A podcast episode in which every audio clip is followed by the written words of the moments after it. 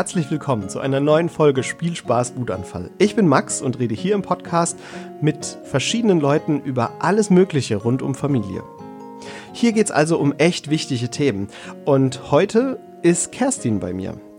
Kerstin, erzähl uns doch mal kurz, wer bist du eigentlich? Ja, ich bin die Kerstin Awan. Ähm, ich bin Ernährungsberaterin, bin Diplom-Ökotrophologin von Beruf. Ja, bin jetzt beim Fachzentrum Ernährung Rheinland-Pfalz, ähm, aber auch noch in Selbstständigkeit tätig, mache noch ein bisschen Ernährungsberatung, habe aber auch 18 Jahre selbst mal in der Kita gekocht. Das heißt, ich habe nicht nur die Theorie, sondern weiß auch, wie sieht's denn in der Praxis aus, nachdem man Stunden am Herd gestanden hat, das Essen zubereitet hat und dann die erste Reaktion, das mag ich aber nicht. Das ist natürlich klasse, weil bei uns ist genau das das Thema äh, was mache ich eigentlich, wenn mein Kind nicht isst? Und wenn ich mich jetzt frage, was passiert, wenn mein Kind nicht isst, dann ist meine erste Reaktion ein bisschen Unverständnis. Also ich kann ganz kurz mal erzählen, wie das bei uns im Moment läuft. Ähm, unsere liebe Tochter sitzt in ihrem Stühlchen und man gibt ihr was zu essen und es funktioniert eine ganze Zeit lang super. Aber irgendwann kommt sie dann auf die Idee, dass sie mit einem Pft einfach mal alles durch den Raum schießt und dann klebt es an der Fensterscheibe oder auf dem Boden oder auf dem Hund. Und äh, der Hund freut sich natürlich, dass er auch was abkriegt, aber so richtig äh, erfreut sind wir da meistens nicht. Was ist denn der Grund, dass Kinder manche Sachen essen und manche Sachen gar nicht essen? Ja, du denkst als erstes, oh, Charlotte mag heute den Möhrenbrei, aber überhaupt nicht, weil statt den Löffel in den Mund zu schieben, wie es ja die ganze Zeit super geklappt hat, Nee, landet er heute entweder auf dem Boden, einfach mal kurz vor dem Mund wird er umgedreht oder in die Gegend geschossen. Genau. Das hat aber nichts mit dem Essen zu tun. Das heißt nicht, dass Charlotte jetzt denkt, oh, der Möhrenbrei schmeckt mir aber heute nicht, sondern es ist einfach was ganz anderes wichtig in dem Moment. In dem Moment ist nicht wichtig, ich esse den Möhrenbrei, sondern in dem Moment ist wichtig für Charlotte, was passiert denn, wenn ich den Löffel umdrehe? Also es ist eigentlich Weltentdecken. Aus. Ja, genau. Das ist total genau. spannend. Also ich habe das Gefühl, dass sie, äh, wenn sie Hunger hat, dass sie dann erstmal reinschaufelt ja. und irgendwann fängt sie dann an zu spielen. Ja. Und ist es dann eigentlich richtig, dass man aufhört zu füttern oder dass man ihr das Essen wegnimmt oder sollte man sie einfach mal machen lassen? Ähm, beides. Also wenn du merkst, okay, sie hat jetzt einfach gar keinen Hunger mehr und es ist kein, es ist ein Spielen in Richtung Matschen, dann würde ich sagen, so die, das Essen ist beendet, weil wichtig bei einer Mahlzeit ist immer, eine Mahlzeit hat einen Anfang und ein Ende, mhm. damit es nicht so ein Daueressen über den ganzen Tag wird.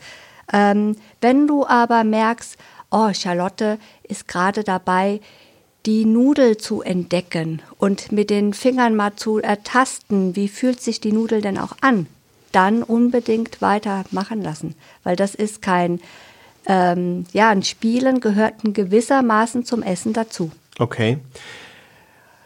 Wir hatten im Urlaub eine Situation, die war total spannend, weil ähm, unsere Tochter da ein Lebensmittel total abgefeiert hat, das Kinder ja. oft nicht mögen. Und zwar Brokkoli. Ich habe einen kompletten Brokkoli gekocht und ich glaube, die Hälfte hat sie gegessen. Also sie hat sich einen nach dem anderen von diesen kleinen Bäumchen in den Mund geschoben und genüsslich verspeist. Hat an dem Tag aber nicht mehr viel anderes gegessen. Ist das eigentlich gut oder sollte man Kinder versuchen, jede Mahlzeit eher ein bisschen ausgewogener zu gestalten? Nein, das ist gut. Unbedingt das Kind das essen lassen, was es gerne möchte, weil intuitiv wissen die Kinder auch, was sie brauchen. Also es gibt eine Zeit lang, da isst Charlotte vielleicht den ganzen drei Wochen hintereinander einen Bananenbrei. Und plötzlich von heute auf morgen sagt sie, nee, Bananenbrei mag ich jetzt nicht mehr. Jetzt was anderes dran. Dann sind die Nährstoffe einfach gedeckt und was Neues ist dran. Und so kann es auch mit dem Brokkoli sein. Also man sollte wirklich, das ist mir ganz wichtig, gelassen und entspannt an das Thema Essen gehen. Mhm. Also irgendwie so eine alles kann, nichts muss Sache? Genau, eigentlich schon, ja. Was für Erfahrungen hast du denn mit deinen eigenen Kindern eigentlich gemacht? Ja, ganz unterschiedlich. Also ich habe drei Kinder, die alle erwachsen sind. Also die sind jetzt 28, 26, 24 und jedes Kind hat ist wirklich unterschiedlich und das im wahrsten Sinne des Wortes. Also ähm, Auch jedes Kind ist unterschiedlich. Ähm, meine mittlere Tochter hat beispielsweise grünes Gemüse abgelehnt. Da konnte ich machen, was ich wollte. Möhren war kein Thema, Blumenkohl war kein Thema, grünes Gemüse ging gar nicht. In welchem Alter? Eigentlich immer. Okay. Immer. Das war grünes, hat sie ein bisschen vielleicht gegessen, aber nicht viel. Da war nichts zu machen. Und dann hat sich, deswegen, ich bin auch ein Fan von ähm, dem intuitiven Essen von Kindern. Weil dann hat sich später herausgestellt, mit 15, sie hat Gendefekte und ähm, Aufgrund dessen ist Vitamin K gar nicht gut für sie. Das hätte zum Problem werden können, hätte sie große Berge an grünem Gemüse gegessen, weil das grüne Gemüse enthält viel Vitamin K. Und so hat sie das intuitiv abgelehnt. Verrückt. Ja, Also eigentlich kann ich der Intuition mehr vertrauen als jedem Ratgeber, oder wie? eigentlich ja. Als Ernährungsberaterin, da hatte ich ja auch schon viele Patienten und da habe ich auch oftmals ähm, festgestellt, dass wirklich die Patienten das, was sie nicht vertragen, auch ablehnen. Dass sie da gar nicht drauf, ähm, dass sie das nicht mögen. Auf der anderen Seite muss man natürlich ähm, den Kindern die Lebensmittel mehrmals anbieten. Also das ist wie beim Vokabellernen. Einmal angeboten, das ist leider nicht so hilfreich. Man muss mindestens 10 bis 15 Kontakte haben. 10 bis 15 Mal ein Lebensmittel Ja. probieren, bevor man weiß, ob es schmeckt oder nicht. Genau. Mm, Und probieren. Jetzt frage ich dich, was verstehst du unter probieren? Boah, das ist eine gute Frage. Ähm, also es kommt drauf an, wenn ich jetzt eine Tafel Schokolade probiere, kann es auch sein, dass sie komplett leer ist. Äh, und manchmal kann es aber auch sein, dass ich Sachen probiere und sage, ach, nee, das lasse ich mal. Im Urlaub hatte ich zum Beispiel ähm, mit Freunden äh, das Vergnügen, wir waren auf einer Austernfarm. Oh. Und äh, die Freundin von uns hat Austern total abgefeiert. Hat gesagt, ah, Austern, ihr müsst das probieren. Und dann haben wir ähm, eine Platte bestellt mit, ich glaube, sechs Austern. Und sie hat gesagt, ja, egal, ich, ich esse den Rest, ähm, aber ihr könnt mal probieren. So. Da habe ich gesagt, gut, ich probiere eine. Und bei dieser Auster war das so, dass ich ehrlich gesagt, ähm, wahrscheinlich hätte mir ein Viertel der Auster gereicht, um zu wissen, Ja. das Zeug schmeckt einfach nicht. Ja. Und dementsprechend wäre es da dann wenig. Ja. ja. Aber äh, ja, probieren ist äh, ein dehnbarer Begriff. Aber ich merke bei dir schon, probieren heißt in den Mund und runterschlucken. Ja, auf jeden Fall. Ja, also wenn zum Beispiel jetzt ein Kind kommt und sagt, ähm, kommt in die Küche, du hast da gestanden, mit viel Mühe die Kohlrabi gekocht, ähm, dir echt viel Mühe gegeben. Die Kohlrabi riecht ja manchmal auch ein bisschen streng. Ja. Ähm, dann kommt das Kind rein und sagt, mag ich nicht. Die erste Reaktion ist meistens, was sagst du in der Regel? Ach, probier doch erst mal. Genau, kannst du gar nicht sagen, dass es nicht schmeckt. Und das ist schon der Fehler. Das Probieren, das in den Mund stecken, ist das aller, allerletzte. Die Okay. letzte Stufe des Probierens. Probieren fängt an, ich schaue mir das an, mit den Augen. Dann eventuell schon früher der Geruch, gerade bei so stark riechendem, dass dann gesagt wird, okay, ähm, das riecht für mich nicht gut, das mag ich dann nicht. Oder über Hören, Hörkontakte. Ja. Es kann sein, dass manche Kinder die ähm, rohe Möhre nicht so mögen, weil das so laute Geräusche beim Kauen gibt. Echt? Ja, Verrückt. auch das ist möglich. Deswegen, das sich in den Mund stecken ist das allerletzt, die allerletzte Stufe des Probierens. Das hätte ich jetzt ehrlich gesagt anders gedacht, weil äh, Kinder ja oft alles in den Mund stecken. Ja, Äh, auch wenn es jetzt nicht unbedingt als essbar klassifiziert wurde. Ähm, Richtig. Also ich meine, mein Kind isst auch ganz gerne mal ein Büschel Hundehaare, wenn der gerade da liegt. Ähm, ich muss gerade reingrätschen. Ja. Das Kind steckt sich alles in den Mund, gebe ich dir absolut recht. Aber das Kind schluckt nicht alles runter. das ist schlau, ja. Das ist, und da eine Bitte an, ähm, es gibt auch so höfliche Kinder, die sich das dann auch das Mittagessen, was sie nicht mögen, in den Mund stecken und dann in den Wangentaschen hinten sammeln. Ähm, bitte befreien Sie das Kind irgendwann und erlauben Sie das auszuspucken. Weil ein Kind steckt sich zwar vieles in den Mund, aber es hat so ein, ja, so ein innerliches Schutzprogramm davor, alles runterzuschlucken. Das heißt, wir können eigentlich davon ausgehen, wenn ein, wenn ein Kind Sachen nicht schlucken will, dass das dann auch einen guten Grund hat. Genau, genau. Das Kind ist sich dann nämlich nicht sicher, ist es gut für mich oder ist es nicht gut für mich. Ähm, ich würde gerne bei dem Thema Probieren und beim Thema Essen ist mir ganz wichtig, dass wir als Erwachsene die Kinder verstehen. Okay. Dass wir verstehen, okay, warum reagiert mein Kind denn so, wie es reagiert? Es ist in der Praxis häufig so. Wir stehen stundenlang in der Küche, ähm, bereiten vielleicht sogar das Lieblingsessen vom Kind zu. Mhm. Dann kommt das Kind und sagt, nö, mag ich nicht. Habe ich heute keinen Hunger. Genau. Ich esse das nicht. So. Und dann sind wir natürlich, nehmen wir das erstmal ein bisschen persönlich. Wir haben ja Stunden in der Küche verbracht. Ja. Und jetzt sagt ein Kind, das Kind mag ich nicht. Und jetzt denken wir, okay, das ist vielleicht eine Trotzreaktion gegen mich, aber das ist es nicht. Das ist, ähm, es gibt ganz unterschiedliche Einflussfaktoren, ja, die unser Essverhalten prägen. Wenn du magst, erzähle ich mal kurz was davon, Ja, ja, auf jeden damit Fall. wir das so ein bisschen verstehen. Als erstes das Essen lernen. Wann glaubst du, wann das beginnt? Also ich würde sagen, Essen lernen beginnt direkt nach der Geburt, weil Stillen beginnt eigentlich direkt nach der Geburt und da kommt noch gar keine Milch, aber vielleicht fängt das Kind da schon an. Ja, könnte so- man, denken viele. Aber Oder noch früher? Genau, noch früher. Das Essen lernen beginnt in der achten Schwangerschaftswoche. Was? Ja, das, Das ist, ist meistens bevor man überhaupt weiß, dass man schwanger ist.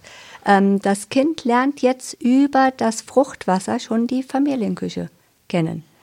Also wenn meine Frau Leberwurst und saure Gurken in der Schwangerschaft abgefeiert hat, dann ist das Kind äh, auf Leberwurst und saure Gurken konditioniert? So ungefähr. Also es ist tatsächlich so. Damals, als ich studiert habe, das ist ja jetzt schon Jahrzehnte her, wusste man das alles noch nicht. Das heißt, in meinen drei Schwangerschaften habe ich einfach gegessen, wonach ich Lust hatte. So, beim der Älteste ist ein Sohn.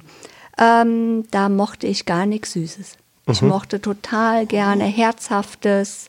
Ähm, und als er auf der Welt war und auch später als Kleinkind, ähm, der konnte gut die Schokolade horten. Die konnte auch mal schlecht werden, ohne Probleme.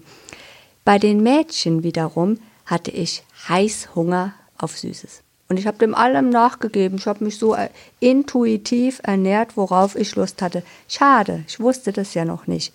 Und da habe ich süß ohne Ende gegessen. Und die Mädels stehen heute auf süß. Die Mädels stehen total auf süß. Das ist, ja. Und da lege ich wirklich allen ans Herz, ähm, nicht nur nach der Intuition, das schon, wenn zum Beispiel der Körper Lust auf süß hat, ähm, dann will der in Wirklichkeit nicht die Schokolade haben, sondern der hätte gern das Obst, weil er die Vitamine daraus braucht. Einfach zu schauen, okay, könnt ihr euren Süßhunger vielleicht auch über das Obst dann decken und möglichst vielfältig ähm, in der Schwangerschaft essen, Okay. damit das Kind wirklich ähm, das alles schon kennenlernt. Ja, dann kommt das Kind auf die Welt und jetzt ähm, hat es so circa 10.000 Geschmacksknospen. Das, das normale Kind in Ist das viel? Ähm, das ist normal. Habe ich weniger? ja, wesentlich weniger. Du Schade. kannst, du kannst dir gar nicht mehr vorstellen, wie man als Säugling schmeckt. Ja, wahrscheinlich würde ich sonst auch weniger Riesling trinken, ne? Ja, das, das wäre dir viel zu geschmacksintensiv.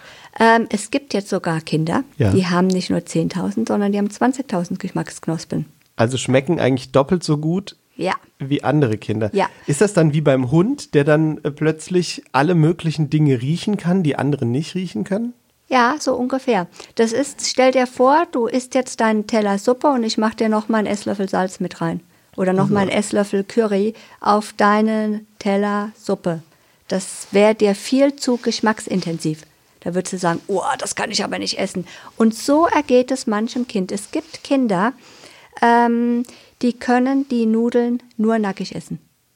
Also erst die Nudeln, dann die Tomatensauce. Mein Bruder hat immer saubere Nudeln bestellt und in den Restaurants kam das immer sehr, sehr gut an, wenn der gesagt Ah. Ja. hat, nee, nee, ich will keine trockenen Nudeln, ich will saubere Ja, Nudeln. richtig. Und da waren die Kellner immer hoch erfreut. Ja. Also Muss man sagen. Ja, oh, das ist ein Begriff, den muss ich mir merken. Saubere, ja, saubere, Nudeln. saubere Nudeln. Ja, genau. Das war. Ähm ja, und das ist was, das macht das Kind auch nicht zum Ärgern. Wir sagen dann, Mensch, das schmeckt doch viel besser, wenn das zusammen ist.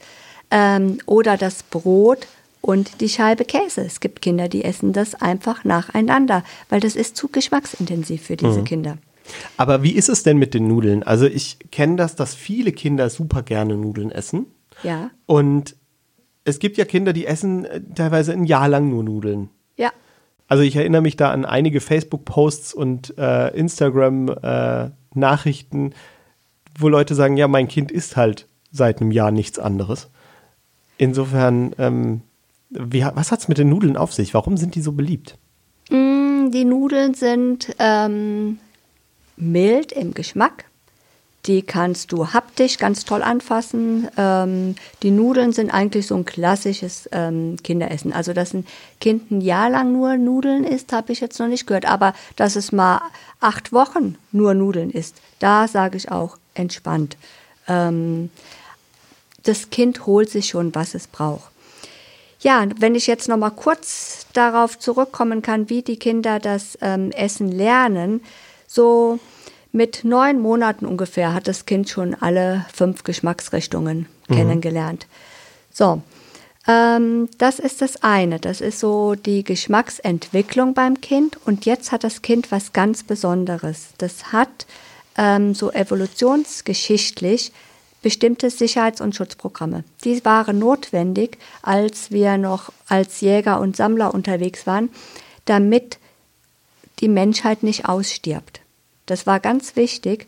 Heute aber, 2022, ist es absolut überflüssig. Im Gegenteil, diese Programme hindern uns sogar daran, dass wir den Brokkoli gerne essen. Und was machen diese Programme? Also hindern die mich daran, dass ich verfaulte Sachen esse? Oder was ja, genau so ungefähr. Also es gibt ähm, die Programme, das erste Programm ist Ich liebe süß. Mhm. Die Muttermilch ist süß. Ähm, das Kind hat angeboren den Geschmack süß. Das ist auch der erste Geschmack, den das Kind ähm, erstmal kennenlernt.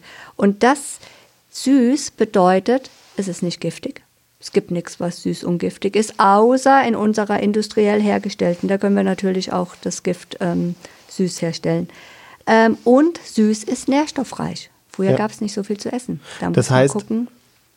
bei Obst zum Beispiel ist es eigentlich die perfekte Kombination. Ja an Geschmack, weil wir haben Süße, die uns sagt, giftig ist es nicht. Genau. Und gleichzeitig ist top für meine Entwicklung, weil ich brauche ganz viel Energie. Ja, ja, genau, das passt gut.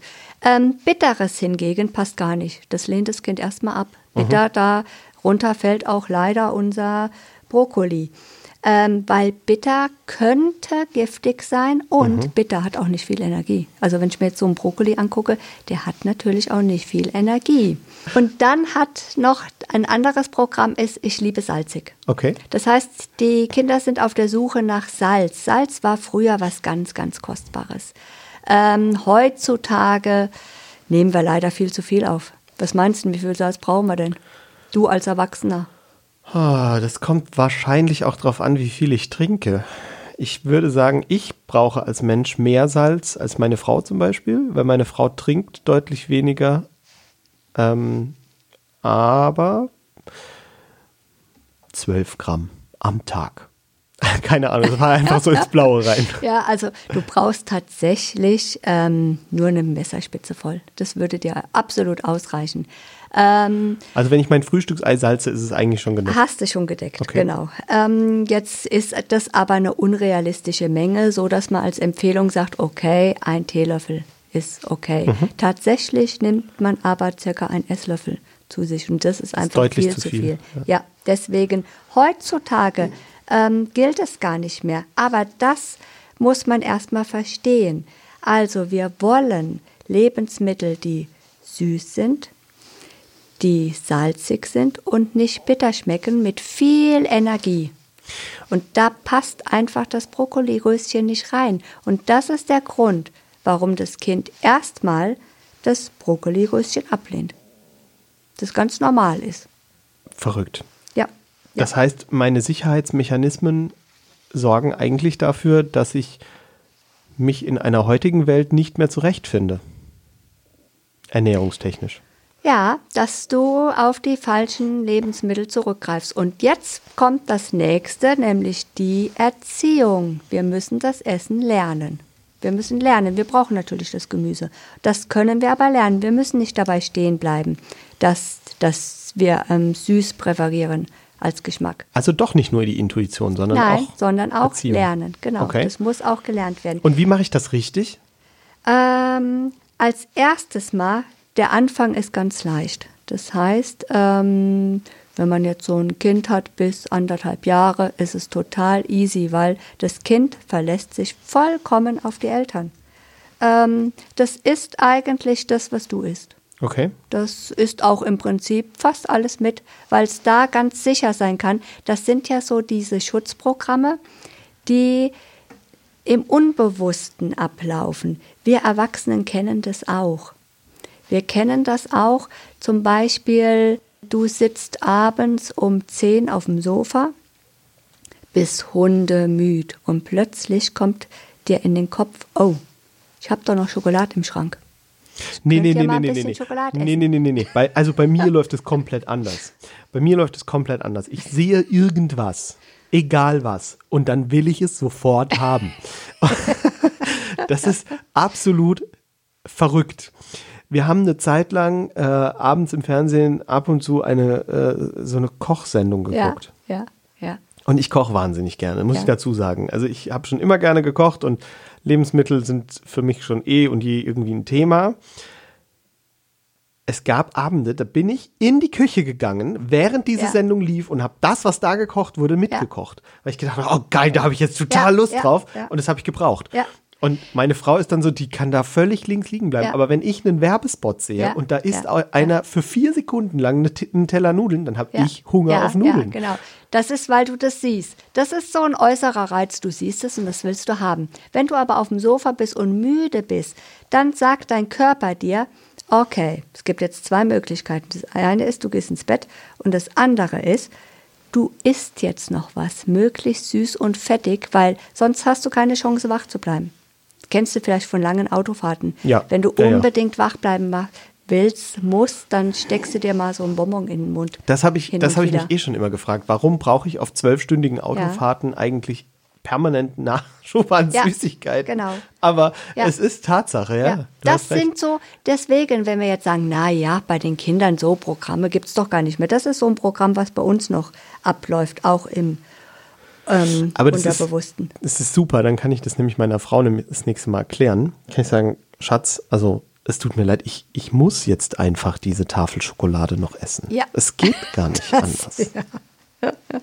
Also bis ungefähr anderthalb Jahren verlässt sich das Kind voll auf die Eltern. Am liebsten mit der Beikost startet, indem er die Beikost auf euren eigenen Teller gebt. Das Kind auf dem Schoß habt und dann füttert. Dann weiß das Kind, okay, das Essen ist sicher. Das kommt von Mama oder Papas Teller und Mama und Papa essen das auch. Und das ist sicher, das kennst du doch bestimmt. Ja, natürlich. Unsere Tochter hat eine totale Anspruchshaltung. Ja. Ähm, am liebsten bei Sachen, wo nicht so viel da ist. Also oft koche ich so viel, dass Ja. für sie auch noch eine Ja. große Portion Ja. da ist. Ihr Lieblingsgericht ist, glaube ich, im Moment Spinat mit Rührei und Kartoffeln. Ja. Das findet sie total klasse, weil das geht einfach super rein. Was auch toll sind, sind Maultaschen oder Tortellini, so Sachen. Ja. Die findet sie super. Ja. Und wenn aber nur wenig da ist, dann will sie gerne besonders viel haben. Genau, und das ist auch der Trick. Das ist so ein künstlichen Mangel erzeugen. Das habe ich in der Kita immer gemacht. Rosenkohl. Rosenkohl ging nicht so gut. Verrückt. Das, ja, Woran liegt das? das, ähm, ja, das ist so der bittere Geschmack, der nicht reinpasst. Und dann bin ich hingegangen und habe gesagt, so, heute gibt's Rosenkohl. Aber leider habe ich nicht so viel Rosenkohl bekommen. Es kann sein, dass es noch nicht mehr für jedes Kind reicht. Und siehe da, jeder wollte unbedingt etwas von dem Rosenkohl Unbedingt. probieren. Und dann ging das weg. Aber kennst du das? Deine Tochter, du, sie kann gerade mit dem Löffel selbst essen und auf einmal statt selbst zu essen, bietet sie dir das auf dem Löffel an. Kennst Oh, du das? oh, oh, oh, oh. Ich habe einmal den Fehler gemacht.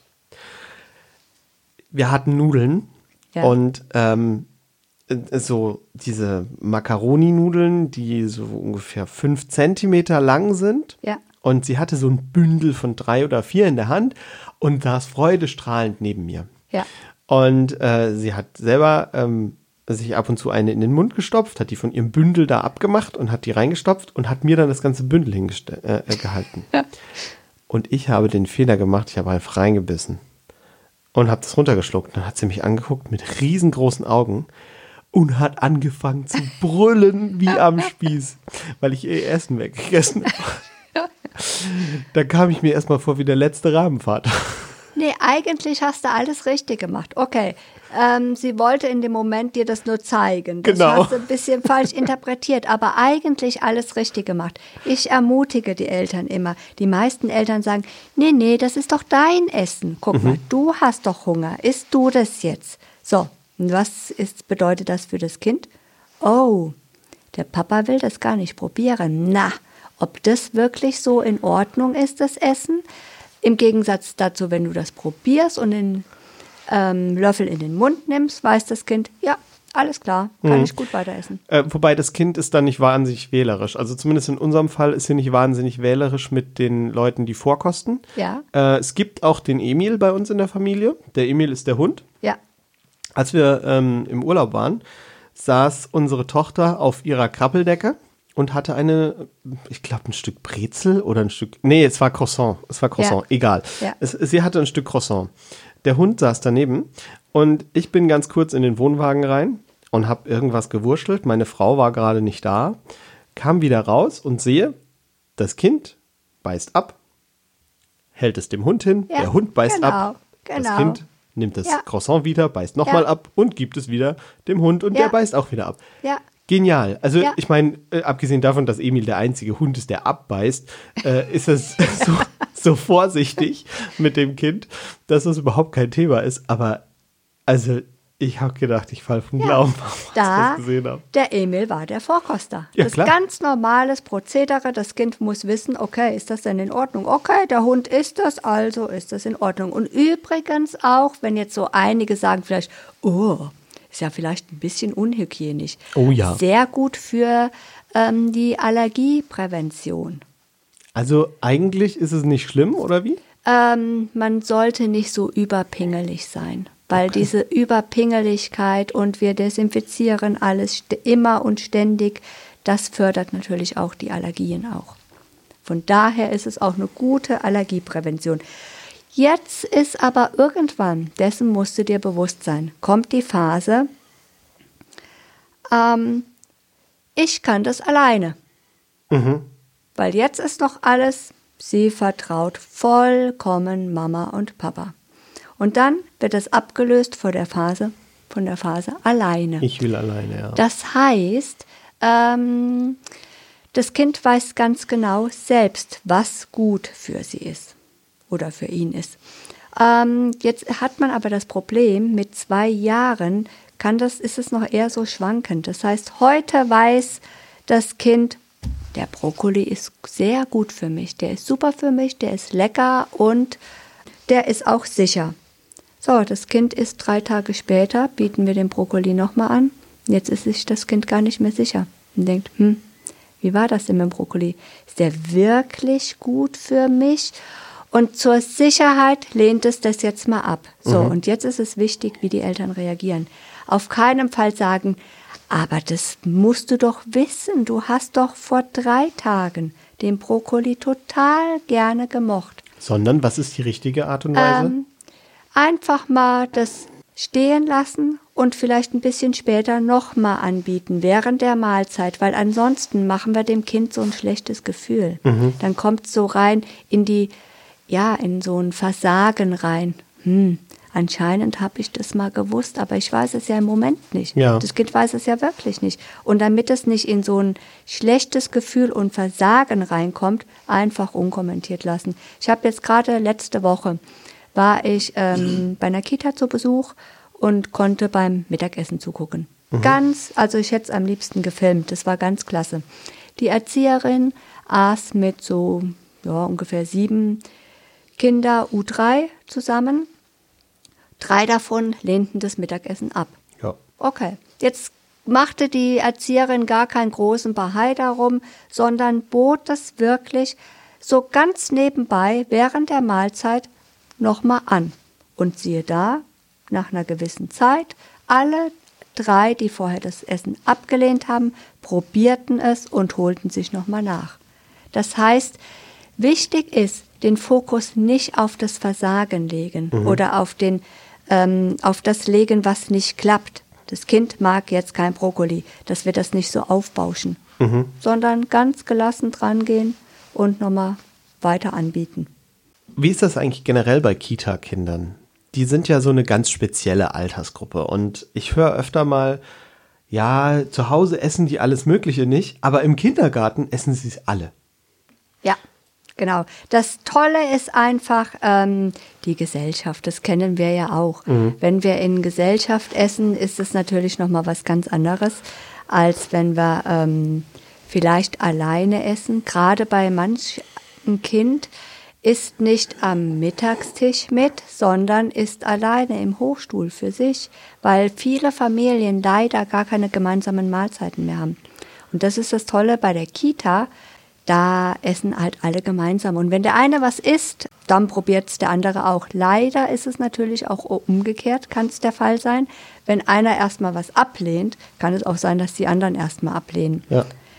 Das Tolle an der Kita ist, wir, es ist viel leichter, dass wir die 10 bis 15 Kontakte, Erstkontakte haben. Mhm. Weil stell dir mal vor, jetzt mag dein Kind kein Brokkoli. Das heißt, du bietest es einmal an, du bietest es zweimal an, vielleicht dreimal und dann denkst du schon, hm, mache ich heute die ganze Arbeit nochmal und ich weiß schon, das Kind ist es nicht. Und bei der Kita ist einfach ein ähm, wiederkehrender Plan da. Ja. Und das heißt, das Kind wird alle vier Wochen mal das mit auf dem Plan haben, was es noch nicht so kennt. Zumal die Kitas ja oft gar nicht so schlecht kochen, muss man ja, ja ehrlich sagen. Also ja, ja. Und gerade hier in Rheinland-Pfalz ist es oft sehr gut. Und da ist ja auch, ich bin ja jetzt vom Fachzentrum Ernährung und wir beraten ja hauptsächlich Kitas. Was macht ihr denn da eigentlich genau? Erzähl doch mal. Also wir ähm, beraten Kitas, Schulen und jetzt auch ähm, die Senioren. Und da kann es auch der Fall, also wir haben auch so verschiedene Programme. Zum Beispiel kann man sich zur Drei-Sterne-Kita qualifizieren lassen. Das heißt, ähm, man erhält dann die drei Sterne, dann sehen die Eltern direkt, aha, hier gibt es eine außergewöhnlich gute Verpflegung. Die Kita ähm, baut auch Ernährungsbildung mit ein etc., weil das alles spielt ja so ein bisschen zusammen. Wir schulen auch die Erzieher, gerade weil die Erzieher sind sich manchmal auch unsicher. Mhm, Was mache ich denn, wenn, das, wenn die Kinder jetzt nicht essen möchten? Aber dafür gibt es ja Spezialisten dann. Ähm, was würdest du denn sagen, ist so das, das Beste, was man in der Kita machen kann, um eine gute Ernährung zu gewährleisten? Oh, das Beste, was man machen kann, ähm, ist ein abwechslungsreicher Speiseplan. Zum einen, wo wirklich ähm, alles enthalten ist und ähm, die Lebensmittel, die man einsetzt, dass die so naturbelassen wie möglich sind. Mhm. Also wenig Fertigprodukte. Ähm, und dann ist natürlich auch die Essatmosphäre dass man schaut, dass man in einer schönen Essatmosphäre ist. Mhm. Das heißt, ähm, vielleicht sogar ein bisschen Tischdeko. Ja, na klar. Ja? Natürlich, Tischdeko gehört absolut dazu. Voll ja. gut. Ja, doch, wir haben da, also wir haben so verschiedene Bausteine und in dem einen geht es auch darum, ähm, wie gestalte ich denn eine schöne Essatmosphäre? Klar. Würdest du sagen, es macht Sinn, wenn eine Kita zum Beispiel einen Gemüsegarten anlegt? Ja, Absolut, absolut. Also in der Kita, wo ich letzte Woche war, das war für die Kinder, die haben den Gurkensalat. Ähm, alle haben Gurkensalat gegessen. Das war die letzte Gurke mhm. aus dem Garten. Und das ist was ganz Besonderes. Die Kinder, die säen, die sehen, wie die Pflanzen wachsen, die mhm. gießen, die kümmern sich drum, die ernten und die Köchin verarbeitet es. Das ist perfekt. Und die Kinder dürfen vielleicht noch über die Schulter gucken. Ja. Genau. Ja, das ist, das ist natürlich äh, wahnsinnig schön dann auch. Ja. Wie ist das eigentlich bei euch da draußen? Machen eure Kitas auch was zum Thema Ernährung? Habt ihr auch schon Erfahrungen damit gemacht? Vielleicht selber beim Gemüsegarten im Kindergarten mal mitgeholfen? Dann schreibt uns an post.spielspaßwutanfall.de oder zum Beispiel auf Instagram oder als Sprachnachricht per WhatsApp an 01522 6489791. Wie läuft das denn ab, wenn du vom Fachzentrum Ernährung aus eine Kita besuchst?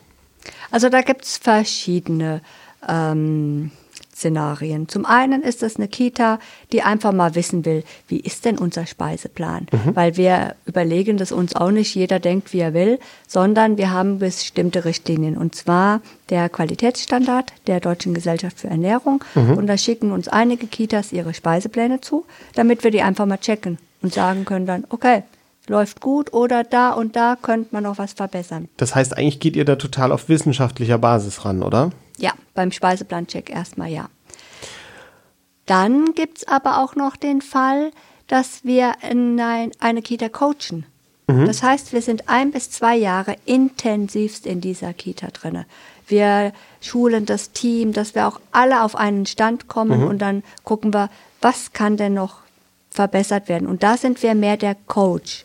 Mhm. Also die Kita kommt selbst auf die Ideen und schaut, was könnten wir denn hier noch verbessern. Ähm, ja.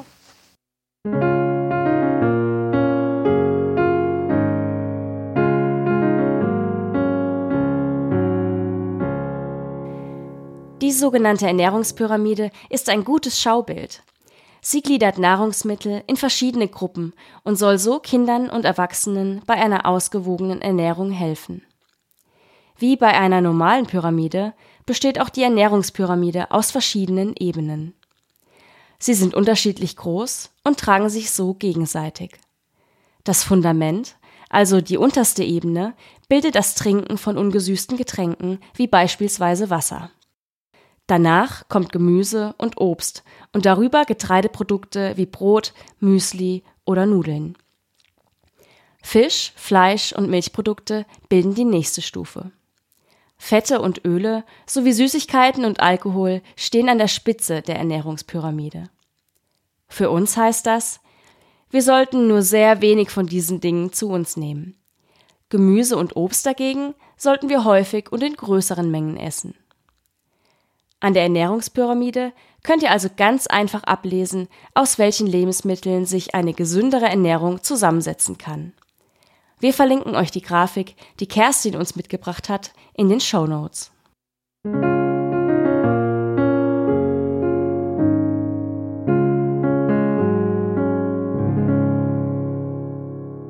Wir haben jetzt gerade gehört, es gibt gesunde und ungesunde Lebensmittel, die man oft oder nicht so oft essen kann. Aber kann man denn überhaupt sagen, ein Lebensmittel ist per se gesund oder ungesund? Nee, das sage ich immer als erstes, wenn ich in die Kita reinkomme. Streichen Sie bitte das Vokab Vokabular, gesund und ungesund. Mhm. Also ähm, es gibt nicht das gesunde Lebensmittel. Wenn du jetzt immer nur Brokkoli isst, ja. ähm, jahrelang, ist es nicht gesund. Ja. Das, ähm, es wichtig ist, dass es abwechslungsreich, mhm. vielfältig, naturbelassen, lecker ist, aber die Einteilung in gesund und ungesund ähm, kann man so nicht machen. Nee, die kann man nicht mhm. machen. Aber jetzt gibt es ja trotzdem Lebensmittel, die Eltern gerne hätten, dass Kinder sie essen und Kinder sie dann noch nicht essen wollen. Das war jetzt ein bisschen kompliziert ausgedruckt, aber ähm, stellt euch vor, ich habe meine Erbsen auf dem Teller und das Kind findet partout Erbsen blöd. Wie kriege ich die denn trotzdem irgendwie in das Kind rein? Oder muss ich das überhaupt? Ja, das ist eine gute Frage. Also die Eltern haben ihre Vorstellungen so von dem, was die Kinder essen sollten. Die Kinder haben ihre Vorstellungen von dem, was sie gerne essen möchten. Das passt oft nicht überein. Jetzt ist die große Frage, ähm, soll ich es einfach ignorieren und dem Kind vollkommen selbst überlassen? Das wiederum fände ich schade. Und da finde ich wichtig, das Kind zum Probieren motivieren. Mhm. Und jetzt kommt es drauf an, was habe ich für ein Kind. Ich hatte einmal ein Kind in der Kita, das mochte keinen Salat probieren.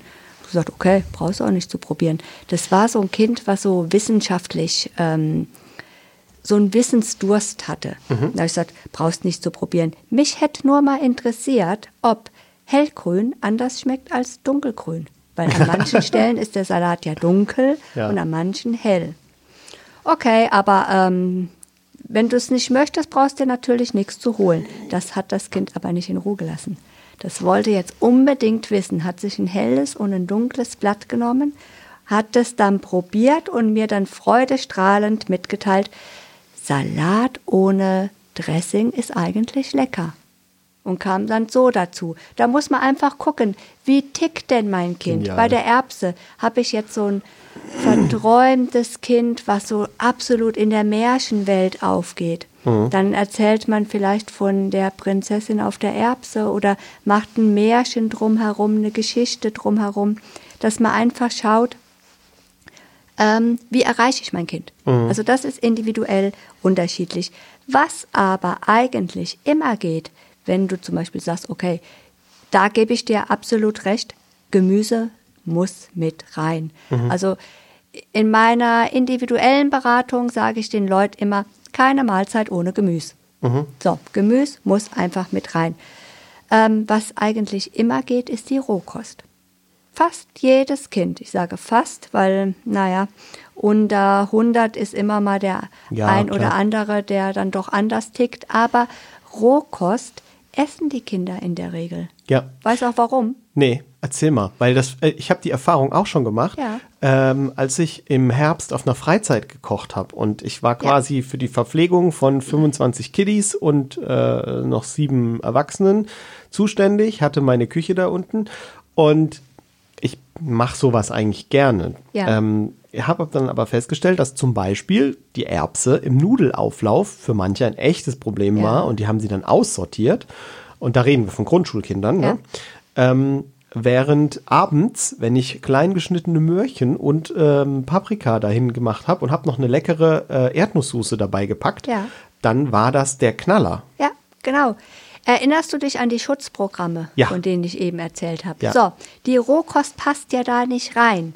Aber die Rohkost hat was ganz Besonderes. Die Rohkost zählt ähm, kopfmäßig für das Kind, ist es keine Mahlzeit. Die? Rohzo äh, Rohkost ist für das Kind ein Snack. Ein Snack. Und, Und der Snack geht immer. der knackt auch noch so schön in den Genau. Ohren, oder was? Ja. ja. Und weil das mehr, das muss nicht satt machen. Wir Ja. haben nicht den Anspruch daran, dass es satt machen muss. Und deswegen geht Rohkost eigentlich immer dazu. Also wenn ihr ein Kind habt, was gar kein Gemüse essen möchte, probiert es mit Rohkost. Das geht häufig. Und ansonsten ähm, empfehle ich auch immer zum einen die Kinder mitmachen lassen. Die Kinder, ähm, die Wahrscheinlichkeit, dass das Kind das Gemüse probiert, wenn es das mitgeschnippelt hat, ist schon mal größer. Und zum anderen ähm, ansonsten vielleicht so das Gemüse verstecken. Weil, wie gesagt, beim Gemüse fehlt die konzentrierte Energie. also quasi die Herrgottspscheißerle, wie man im Schwäbischen zur Maultasche sagt. Das kenne ich nicht. Nee. Im Schwäbischen heißen die so, äh, weil man den Herrgott bescheißt, Ja. indem man das Fleisch in der Nudel Ja, versteckt. genau, genau. Also das ist ja ein witziger Name. Nee, genau so ist es. Das heißt, versteckt euer Gemüse. Perfekt könnt ihr das in der Tomatensauce verstecken. Ja. In der Tomatensauce. Ach du meine Güte, was habe ich da alles reingegeben? Oh ja. Von den Mö da, alles. Ja. Alles kann man da verstecken. Ähm, oder im Eintopf. Aber da ist es, ihr müsst wissen, die Kinder lieben das gar nicht, wenn so ein großes Chaos auf dem Teller ist. Das heißt, ein Eintopf, wo, die, wo ihr euch viel Mühe gegeben habt, die das ganze Gemüse schön geschnippelt hat, das lieben die Kinder nicht. Die wollen Ordnung haben. Ähm, deswegen ist ein pürierter Eintopf mit ein paar Kartoffeln drin und da kann man die, das Gemüse sehr gut verstecken. Mhm. Oder im Pfannkuchen kann man es auch verstecken. Stimmt, im Pfannkuchen kann man alles Ja. einbacken. Ja. Und da noch mal kurz fällt mir gerade ein, ja, wie präsentiere ich den Kindern das? Kinder sind häufig Trennköstler. Hast du es auch schon erlebt, dass ähm, die Kinder das lieber alles getrennt essen als so auf einem Haufen? Ja, in der Tat. Und manchmal sieht man auch, dass da gibt es zum Beispiel einen Auflauf, da sind ist Mais, Möhren und Kartoffeln von mir aus drinne. So, und jetzt geht das Kind erstmal hin und sortiert alles. Mhm. In eine Ecke kommt der Mais, in die andere Ecke kommen die Möhren und die andere Ecke die Kartoffeln. Ich sehe da meinen Bruder vor mir, ja. Ja, genau. Warum macht das Kind das so? Das macht's nicht, um die Mutter zu ärgern, sondern das Kind macht es, um erstmal einen Überblick auf dem Teller zu schaffen. Und dann weiß es noch, den Mais, den hatte ich schon mal gegessen, der ist gut für mich, den kann ich essen. Also isst es als erstes den Maishaufen auf.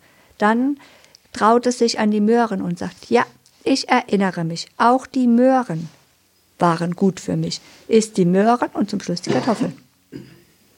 Das ist ein ganz normaler, deswegen lieber schön übersichtlich kochen.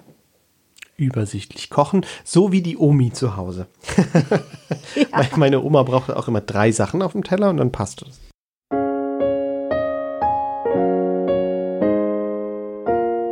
Flie, Fla, Flops. Und damit sind wir wieder bei unserer beliebten Rubrik Fliefla Flops. Kerstin, du hast uns auch ein paar Flops mitgebracht und zwar Sachen, die Leute immer mal wieder sagen zum Thema Essen. Was sind denn deine großen Flops? Der größte Flop ist, das Essen muss probiert werden. Das okay. ist was. Probieren ja, aber da ist die Frage, wie. Das Kind muss das Essen nicht unbedingt in den Mund stecken. Bitte auf keinen Fall dem Kind das Essen auf den eigenen Teller auftun. Das kann fatale Folgen haben. Das kann Folgen fürs ganze Leben haben. Soll ich was dazu erzählen? Ja, gerne. Ähm, und zwar oute ich mich mal da. Ich selbst. Ich habe bis fünf Jahre alles gegessen. Okay. Ähm, jetzt sieht meine Ernährung etwas schwieriger aus weil viele Lebensmittel ähm, weggefallen sind. Ich habe mit fünf Jahren eine OP bekommen, die Mandeln wurden entfernt. Ich war ein ganz mhm. liebes, braves Mädchen. Habe eigentlich immer alles gemacht, was man mir gesagt hat, aber ich konnte nicht essen, weil ich hatte so Halsschmerzen. Früher hast du noch kein Eis bekommen. Mhm. Sondern ich musste Käse und Wurstbrote essen. Ich habe es nicht gegessen. Was hat man gemacht früher? Die Nase zugehalten. Irgendwann oh. musste ich den Mund öffnen um Luft zu schnappen und zackig hatte ich Käse und Wurstbrot drin. Seitdem habe ich, ich bin heute 53, ist also schon einiges her.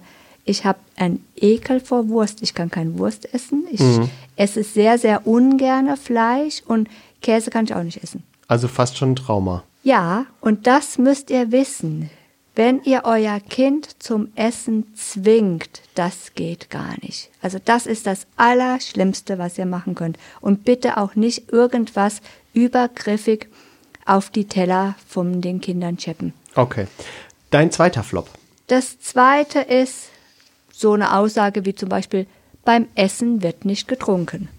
Okay. Trinken ist was ganz Wichtiges. Und bitte, das Trinken gehört immer mit dazu. Ihr könnt Tischregeln aufstellen, die euch in der Familie ähm, wichtig sind, aber guckt, dass es auch sinnige Regeln dann sind.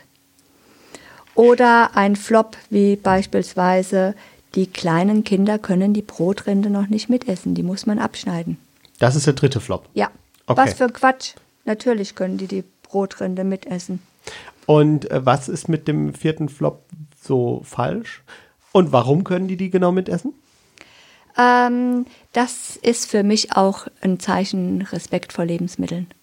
Das ist zum einen, können die ähm, die Rinde schon kauen. Das ist so, mhm. wir denken häufig, ah nee, das kann das Kind ja nicht. Ähm, macht man ein Experiment.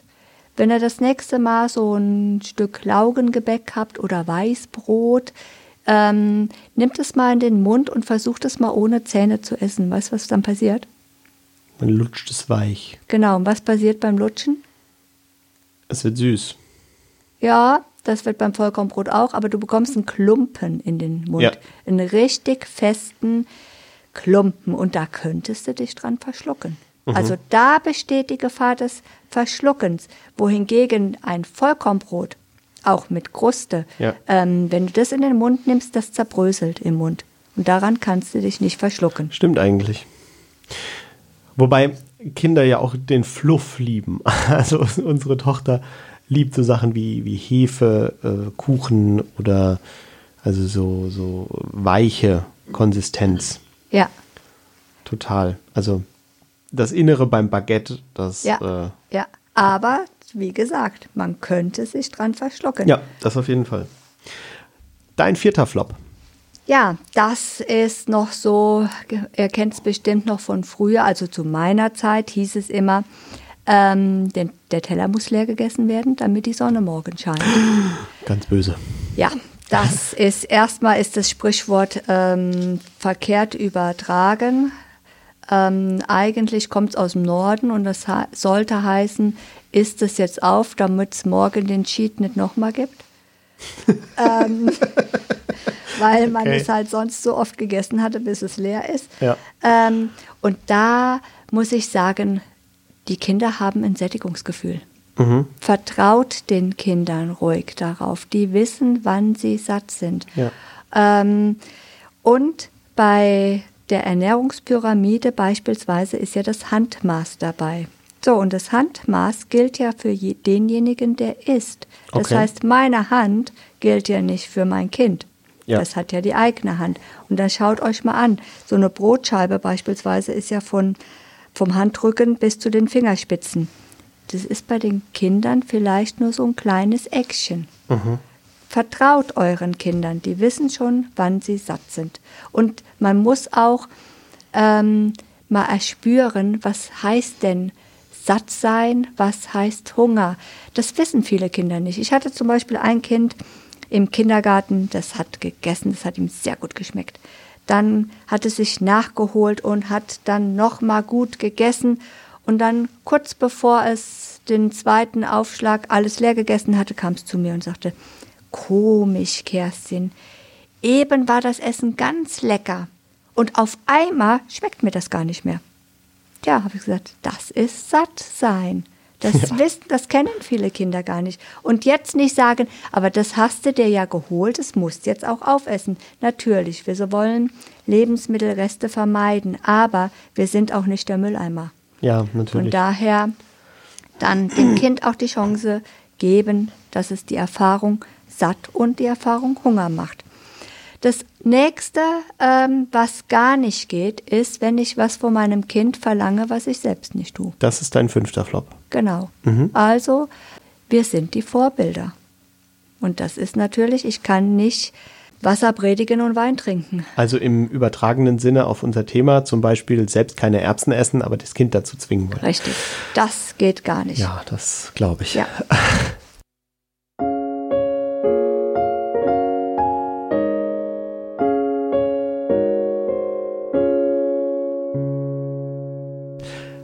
Das waren deine fünf Flops. Vielen Dank. Lass uns nochmal auf das Thema Rituale kommen. Also, du hast vorher erzählt, dass das im Kindergarten wunderbar funktioniert, dass die Kinder gemeinsam essen. Wie kann ich denn in der Familie eigentlich Essen möglichst gut darstellen, dass das Kind auch Spaß oder ja, Freude, Erfolg am Essen hat? Ja, das ist ganz wichtig. Zum einen ist es ganz, ganz wichtig, die Mahlzeit hat einen Anfang und ein Ende. Das ist leider keine Selbstverständlichkeit mehr. Es gibt Familien, die haben keinen Tisch mehr, keinen Esstisch mehr, an dem gegessen wird. Ich konnte es auch kaum glauben. Ähm, das ist natürlich die Grundvoraussetzung. Man setzt sich an einen schön gedeckten Tisch. Die Et- Essatmosphäre, was wir eben auch schon mal hatten, gilt auch für zu Hause, dass man es sich schön macht. Dann, dass man ausreichend Zeit hat. Dass man ausreichend Zeit mit einplant fürs Essen. Und jetzt kommt was ganz Wichtiges. Bitte keine Streitthemen beim Essen, wenn die Kinder nachher größer sind. Auf keinen Fall die Mathe-Note beim Essen besprechen. Oder wenn die Kinder nachher Teenies sind, auf gar keinen Fall darüber sprechen, ähm, wie lange am Samstagabend weggegangen werden darf. Dass man solche Streitthemen vermeidet. Und bei den Kindern, bei den Kleinen ist es jetzt auch ein Streitthema, dann zum Beispiel, das Kind mag was nicht essen, dass ich mich dann da reinsteigere und sage, Ja. jetzt probier doch mal, jetzt und dem Kind dann eine Predigt darüber halte, wie toll doch der Brokkoli ist und dass das Kind jetzt doch mal bitte den Brokkoli probieren soll. Weil, ähm, was auch halt ganz wichtig ist, das Kind macht seine eigenen Erfahrungen Ja. mit dem Essen und die sollten unbedingt positiv sein. Ja, das auf jeden Das Fall. heißt, der Erstkontakt mit dem Brokkoli muss ein positiver sein, weil ansonsten hast du schon mal eine schlechte Erfahrung gemacht und hast gesagt, ja, ich freue mich schon aufs nächste Mal, wenn ich die schlechte Erfahrung nochmal machen darf. Nee, tatsächlich nicht. Also was, was ich schon gemacht habe, ist ähm, Dinge zuerst mal als negativ empfunden Ja. und erst dann langsam mit der Wiederholung schätzen gelernt. Aber ehrlich gesagt es- ist das der seltene Fall. Also häufig ist es so, wenn die erste Erfahrung schon mal positiv Ja. ist, dann ist Genau. es für mich immer einfacher, Ja, wieder was zu tun. Genau. Und deswegen, wenn ich jetzt weiß, mein Kind lehnt bestimmte Lebensmittel ab, mach doch eine Sinnesschulung mit dem Kind. Zum Beispiel eine Verkostung. Du kannst jetzt Wie können die Leute das machen? beispielsweise, du hast das, du möchtest gerne Vollkornbrot einführen. Dann nimmst du dir ein Vollkornbrot und dann schaust du dir das erstmal mit dem Kind an und guckst mal, okay, wie sieht es denn überhaupt aus? Dann sagt das Kind, es ist eckig rund oder es ist dunkelhell. Okay, dann schneidest du das auf und dann hört ihr mal gemeinsam, wie hört sich denn ein Vollkornbrot an? Knuspern. Genau, Ja. dann, das ist ganz spannend. Dann schneidest du das in so kleine Stückchen und gibst erstmal dem Kind was, dann kann es erstmal dran riechen.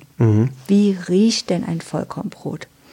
So, wenn es dann dran gerochen hat, dann darf es das auch fühlen. Zum einen, als erstes fühlt man mit den Händen das. Und als zweites, weißt du, wie man noch fühlen kann? Mit dem Mund. Genau. Du kannst dann, kann das Kind mal probieren, mit den Lippen zu fühlen. Dann kann es, wenn es ganz mutig ist, das ist aber optional, das muss nicht sein. Hier kann die Verkostung schon aufhören. Und beim nächsten Mal vielleicht einen Schritt weitergehen. Wenn es dann ganz mutig ist, legt es sich das auf die Zunge. Immer mit der Option, wenn es nicht mag, kann es auch wieder raus aus dem Mund Ja. muss nicht untergeschluckt werden. Und dann nachher, der letzte ist dann unterschlucken. So kann man dem Kind, das könnt ihr mit Kohlrabi machen, mit allem Möglichen machen.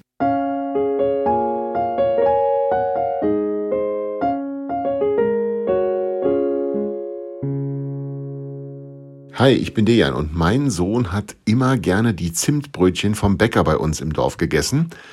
Und eines Tages hatte der aber keine Zimtbrötchen mehr morgens und da war das Geschrei groß und seitdem backe ich regelmäßig Zimtschnecken, weil das damals sozusagen ähm, das Ersatzfrühstück dann für meinen Sohn gewesen ist.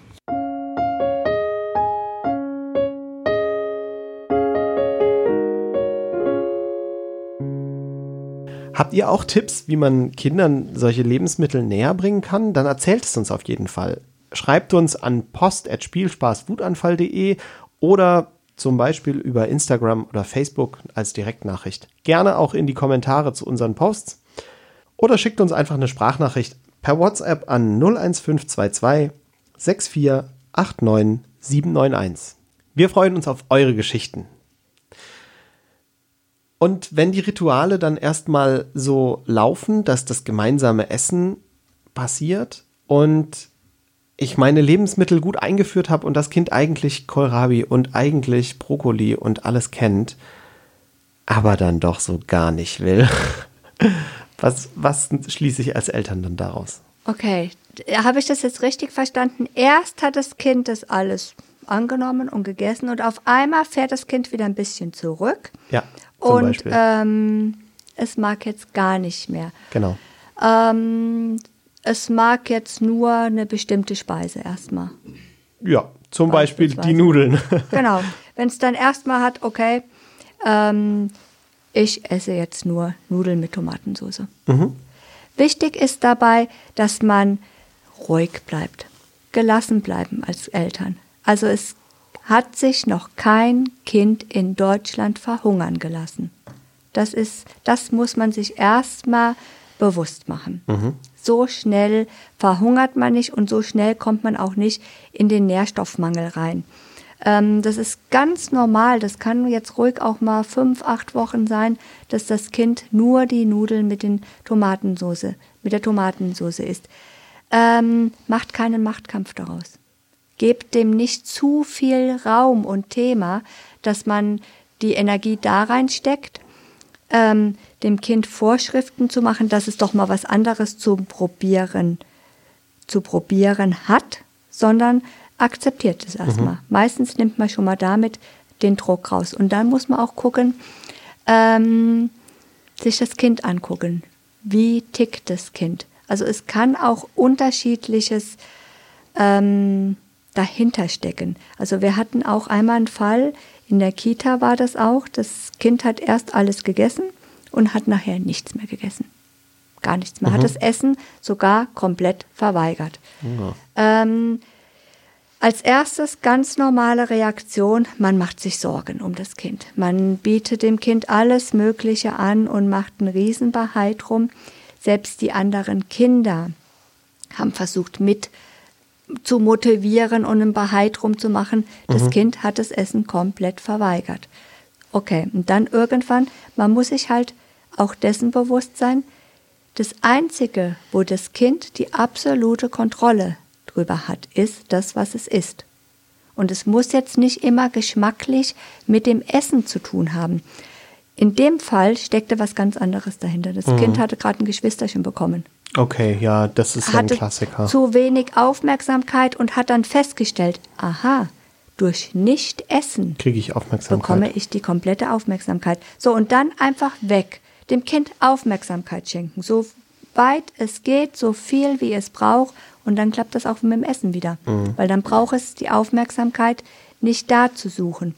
Oder man kann auch, wenn es jetzt einfach mal phasenweise ist, manchmal ist es auch, das Kind isst einfach mal ein paar Tage nicht, nicht mehr viel oder nicht mehr gut und man denkt so, oha, was mache ich denn jetzt? Es kann sein, dass das Kind gerade sich in einem Wachstumsschub befindet. So, in dem Wachstumsschub, meistens essen die Kinder vorher ganz viel. Dann kommt der Wachstumsschub und das Kind ist erstmal mit Wachsen beschäftigt. Mhm. Das heißt, man kann ganz gechillt das Ganze angehen und nicht sich Sorgen machen und dem Kind das aber immer wieder am, ähm, anbieten.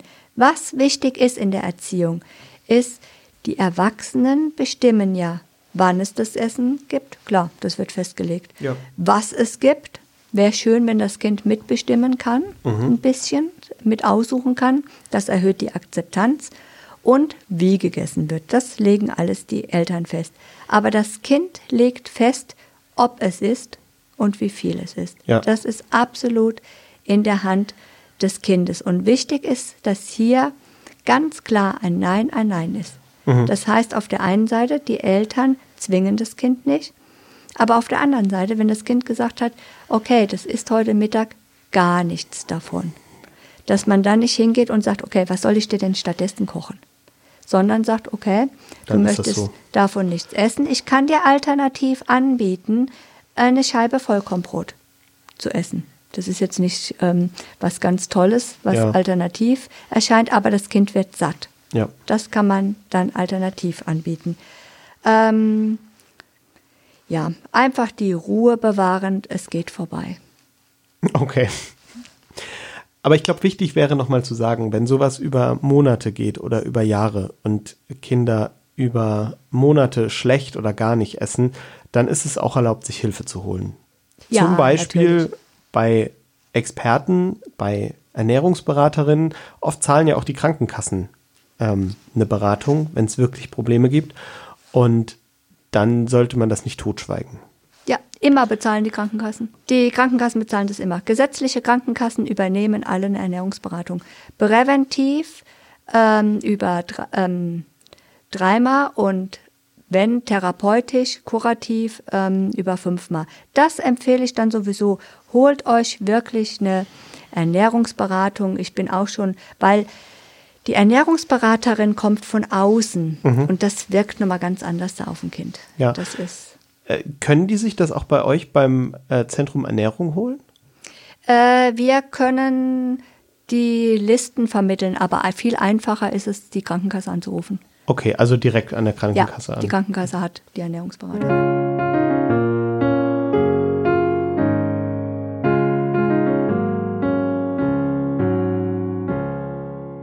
Neben den bereits genannten Hilfestellen könnt ihr auch über die Internetseiten der verschiedenen Berufsverbände eine Ernährungsberaterin finden.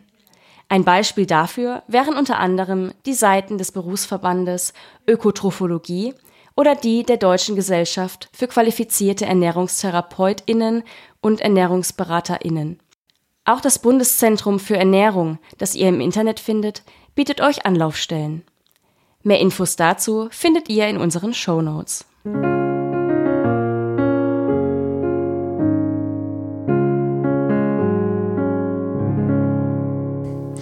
Kerstin, jetzt habe ich noch eine ganz persönliche Frage. Wie viel Schokolade isst du am Tag? Okay, alle, die mich kennen, wissen, ich liebe süß. Ähm, gut wäre ja so ein Rippchen am Tag. Das sind so vier kleine Stückchen. Ähm, damit kann ich ganz schlecht umgehen, weil dann komme ich erstmal auf den Geschmack. Und kann dann auch nicht aufhören, weil dann muss ich unbedingt mehr essen. Mhm. Ich könnte ja theoretisch jeden Tag diese vier Rippchen essen. Also fange ich an zu sparen, indem ich vier Tage gar keine Süßigkeiten esse mhm. und mir so die Tafel angespart habe. Das heißt, am Wochenende esse ich dann eine ganze Tafel mit Genuss und ohne schlechtes Gewissen auf, Verrückt. weil das habe ich mir ja vorher angespart. Also so diszipliniert bin ich leider nicht. Äh, Süßigkeiten sind bei mir immer gefährdet. Wobei ich Phasen habe, in denen esse ich fast nichts, ganz wenig. Und Phasen habe, da kann ich jeden Tag zwei Tafeln Schokolade essen. Ja. Aber ähm, naja, das geht natürlich auch mit dem Stress einher. Aber wie ist es denn mit Kindern. Die dürfen ja nicht unbegrenzt viel Süßigkeiten essen. Und es ist vielleicht auch ganz gut, dass sie nicht selbst die Kontrolle haben, wie viel Süßigkeiten sie essen. Aber was ist denn gut als Eltern? Sollte ich die Süßigkeiten als Belohnung benutzen oder lieber nicht und sagen, ja. jeden Tag so und so viel. Was ist denn richtig? Wie ist der Umgang mit Süßigkeiten richtig? Genau, da sprichst du schon was ganz Wichtiges an. Also süß ist ja, wie wir schon gehört haben, eine bevorzugte Geschmacksrichtung von uns, von den Kindern auch, weil mhm. die lieben ja süß.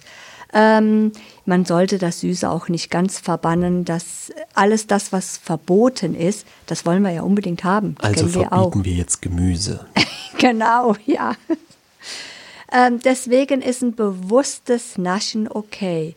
Ähm, ich sage aber extra bewusst, weil zum Beispiel optimaler Platz von einer Süßigkeit ist nach dem Mittagessen. Mhm. Da haben wir vorher die, das Mittagessen gehabt. Das heißt, die Süßigkeit geht auch nicht so schnell durch den Magen, weil da ist genug Eiweiß und Fett noch mit dabei, dass es langsam abgegeben wird. Der Blutzuckerspiegel steigt nicht so schnell. Wichtig ist, dass man Süßigkeiten auf keinen Fall als Trostpflaster nimmt. Das hat man oftmals gehabt, ähm, meine Generation. Also gar nicht als Belohnung? Nee, gar nicht. Das Warum? hat damit gar nichts zu tun, weil wir ähm, bilden dann so bestimmte Verhaltensmuster. Beispielsweise, das Kind fällt auf dem Spielplatz hin. Was hat meine Generation damals gemacht? Hatte immer ein Päckchen Gummibärchen in der Handtasche. Mhm. Und das Kind bekam zum Trost ein paar Gummibärchen. Was lernt das Kind daraus? Oh, ne, mir geht's nicht gut. Ich habe eine richtig blöde Situation. Was mache ich folglich? Was brauche ich? Süßigkeiten. Süßigkeiten. Süß hilft mir, damit es mir besser geht, wenn es mir gerade mal nicht so gut geht. Das ist das. Also ein aufgeschlagenes Knie braucht ein Pflaster, braucht mhm. Mitgefühl, braucht Zuwendung, aber keine Süßigkeiten. Heutzutage ähm, haben wir zwar nicht mehr die Gummibärchen, aber heute beobachte ich ganz häufig, das Kind fällt hin auf dem Spielplatz und was geben die Eltern dem Kind? Globulis. Ernsthaft? Nichts, nichts gegen Annika Globulis. Aber was lernt das Kind daraus? Das Kind ist hingefallen, die Eltern geben die Globulis und das Kind hat diesen Geschmack süß im Mund. Hm. Okay, gleicher Lerneffekt. Genau, genau, genau das Gleiche. Ähm, dasselbe ist bei Traurigkeit, dasselbe ist bei Langeweile. Ähm, all diese Situationen abkoppeln mhm. von dem Süß. Süß am besten ist, ähm, man nascht gemeinsam mit dem Kind. Da hat man noch die gemeinsame Zeit. Liebe geht durch den Magen. Mhm. Man hat das gemeinsame Erlebnis. Ähm, Wichtig ist, dass man Süßes auch nicht als Druckmittel einsetzt. Früher, ähm, zu meiner Zeit, als ich Kind war, hat man ja auch noch den Nachtisch als Druckmittel gehabt. Also wenn die Teller nicht leer sind, gibt es keinen Nachtisch. Richtig. Also ist der Teller nicht aufgegessen, also leer gegessen, dann gibt es auch keinen Nachtisch. Heute ist, Gott sei Dank, ist man davon weg. Heute gehört der Nachtisch ähm, als Komponente mit zum Mittagessen. Das heißt, es gibt beispielsweise eine Linsensuppe und als Nachtisch den Früchtequark. Der Früchtequark ist super, eine super Ergänzung, damit das Eiweiß noch, die Wertigkeit des Eiweiß steigt. Das heißt, das ist eine gemeinsame Mahlzeit. Das bedeutet im Umkehrschluss aber auch, das Kind könnte, wenn es jetzt einen Happen Linsensuppe gegessen hat und dann den Nachtisch sieht, ist es ja oft der, der Kopf blockiert. Wenn man sagt, okay, das Kind will dann unbedingt einen Nachtisch, sagt dann schon mal, ich bin satt, weil es den Nachtisch will. Lasst ruhig das Kind den Nachtisch essen und danach die Linsensuppe weiter essen. Was spricht dagegen? Das Ja, ja, ist nur klar. in unserem Kopf, weil es ist kein Druckmittel mehr. Eine Sache noch ganz wichtig, lasst die Kinder keine Fernsehwerbung sehen.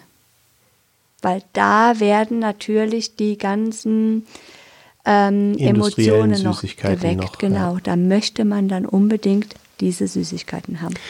Was ich ganz spannend finde, ist ehrlich gesagt auch, ähm, dass bei Süßigkeiten sich Geschmack ändert.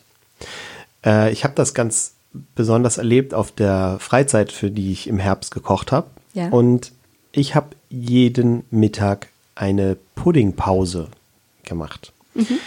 Und diese Puddingpause ist dort Tradition. Es gibt immer Obst. Das wird äh, live geschnitten, äh, quasi im Showcooking von den Mitarbeitern. Und dann können die Kinder sagen, ich möchte zwei Stücke Banane und ein Stück Ja. Birne und ein Stück Apfel. Und dazu gibt es halt irgendwas anderes. Und ich habe einen Schokopudding gekocht. Ja, Und wenn ich Schokopudding koche, dann benutze ich echten Kakao ja, und äh, natürlich auch Zucker und in der Regel echte Vanille.